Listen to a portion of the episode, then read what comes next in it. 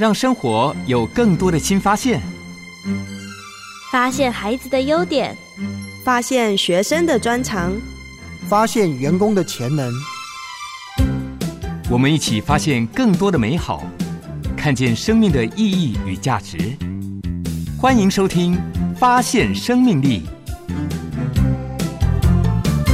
欢迎收听《发现生命力》节目，我是陈金龙，我是谢慧燕。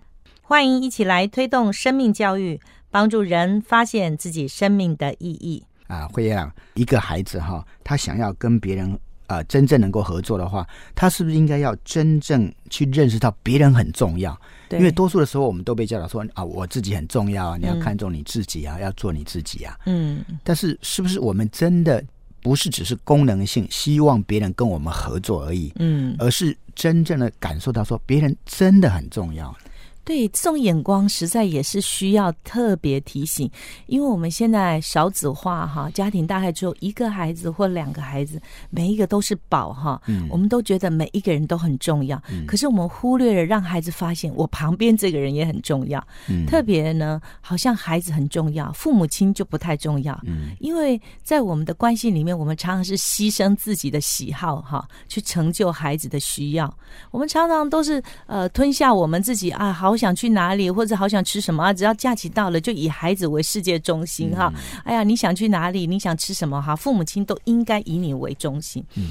可是换个角度，孩子如果要学习合作力，他必须回到这个点上去看见，我们都很重要。在这个重要的基础上，所以我想听你的想法，我也想要透过跟你的合作，让你的重要性被凸显出来。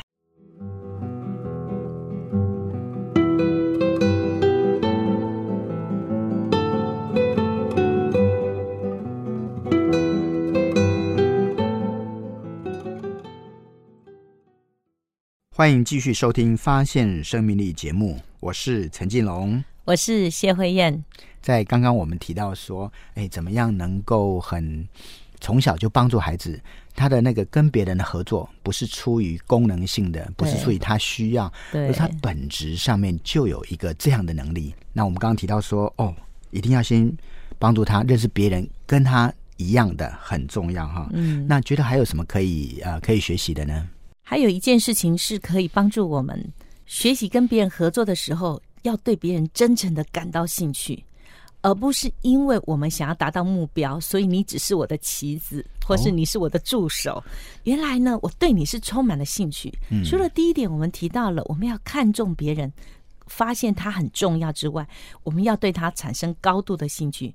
也就是说，我真的好需要你哦，你对我是很重要，而且我也很喜欢你。嗯，这样的合作关系会让人家非常的高昂，而且非常充满了这个一起努力的那种兴奋感啊。所以我就知道为什么有时候在带领团队的时候哈，我常常带领的不够好，因为过去成长的过程当中，我通常都只在乎自己的。在乎的事情，比如说我的梦想，看到别人的需要，但是我比较少去留意别人是怎么看待这个事情的，或者我比较少去对这个人有兴趣。嗯，你看，好一个作家，如果想要写出好的书本，一定要对他的读者是感兴趣。嗯，他要洞察这个读者到底在乎什么，对不对？嗯，那一个演讲者一定要在乎他的听众，对他不能只在乎他自己接下来讲想要讲什么，而应该把目光的焦点是。关注在他的听众上，一样啊。一个好老师，他要能够把教学教得好，他要在乎他的学生。是，当他发现他的学生人在这里，但是心不在这里的时候，他再怎么样好的教学技术也没有把他教会。所以我们要在乎的是我们的合作对象，我们要在乎他在乎的事情，我们就会发现，在这样的合作的关系里面，因着我在乎你。我对你有高度的兴趣，我们的每一个过程，不管目标是不是马上立刻可以达到，但是过程里面我们已经充满了很大的愉快的感觉。所以刚刚我们就提到说，如果我们要培养孩子有那个跟别人合作的本质，首先第一个是要让他知道说别人很重要。嗯，这个要谈的就是说他真诚的对人是有感兴趣的。是啊，嗯，我就想到可能还有第三点，第三点就是说不只是觉得重要。有兴趣，还要给予实际上真实的、诚挚的关怀。嗯，对，比如说在朋友有难的时候，是有时间去陪他的，是能够去聆听的，是能够站在对方的立场同理他，为他设想的。这就是常常在开玩笑说的：有关系就没关系，没关系就有关系。这个关系的定义就在乎说，当我有需要的时候，你在乎过我吗？你真正关怀我吗？还是因为你要达到这个气化的目标，你把我拉进来这个团队？但是当这个气化结束之后，目标达成之后，我可能。就不是你最重要的伙伴，那样的感觉会让人家一次再一次发现，我只是某一个部分的贡献者，我不是你真正的朋友。嗯，那就会让人家敬而远之。下一次再有这样的议题的时候，别人可能不想跟你合作。嗯，所以真诚的关心别人是一个很显明的看见，你在乎的是事，还是在乎的是人？嗯，当然，我想。有好的合作关系，一定可以把事情做好。但是我们常常是一个目标导向的这个机制，哈，整个社会也是要验收我们的绩效评估。我们就常常在想，那我们忽略了人性里面很重要的光辉，就是我有没有在这个达成目标的过程，我的生命也因为这样而更被温暖，然后更被提升，然后我的长处能够发展的更好呢？嗯，我觉得能够学会与别人合作。这真的是对自己一个很大很大的祝福哈！呃，我我想我们可以深深的感到说，如果你想让你自己的孩子能够有一个快乐的人生的话，就一定要让他从小就学会跟别人合作。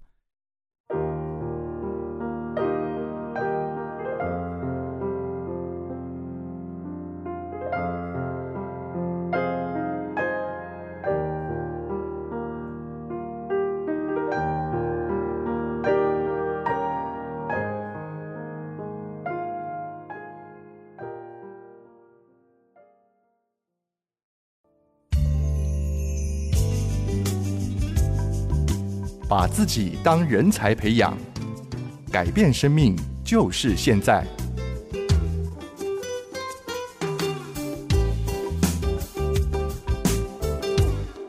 汽车大王亨利·福特曾经这样说：“聚在一起只是开始，能够相处是一种进步，但是能够合作才是真正的成功。”今天我们谈到合作力，我们提到怎么样培养孩子的合作力，从学校从家庭，哎，我发现其实企业界也很需要合作力。当我们啊在企业界要形成一个专案、形成一个团队要去合作的时候，其实有五个问题是我们需要先想到的。不管是带领者或者是参与的成员，第一个问题就是我们是谁？因为每一个成员有他不同的长处，可能也会用不同的方法来解决问题。所以我们需要创造一个空间，是让大家可以彼此认识，而且深度去了解的。第二个是我们的目标是什么？如果团队的目标是大家共同讨论出来，也是符合公司的目标的，那这个目标就是比较可执行的。再来就是第三个问题，我们将如何达成目标？也就是说，那个计划是什么？阶段性的目标是什么？所以这里要有一个可评量的一个指标出来。第四个是，那我们需要什么帮助？因为一个团队的形成，它需要用到公司的资源，要用到甚至是外部的资源。那团队的成员需要知道，既然是有一个要挑战的目标，就显然离那个目标还有点距离。那要怎么样得到适当的资源，才能够往那地方去？是也是他需要去找到的。最后一个是，那我们会获得什么样的奖励？一个团队的形成，如果要他们合作、充分发挥，适当的奖励是很重要的。怎么样有一个正面回馈的机制？例如啊，有一些的啊奖金或者升迁制度等等，就可以来鼓励团队的士气。我想合作这件事情是在人生的每个阶段都会碰到的。那当然，如果从小在家里面。或者在学校学习的过程当中，啊，透过家长、透过老师，就能够去营造一些合作的条件，也适时的给予一些他们达得到的有挑战性的目标。那这可以让所有的参与者在这过程当中学习应对的技巧，增进他与人合作的能力。我是陈金龙，我是谢慧燕，感谢您收听《发现生命力》节目，我们下次再会。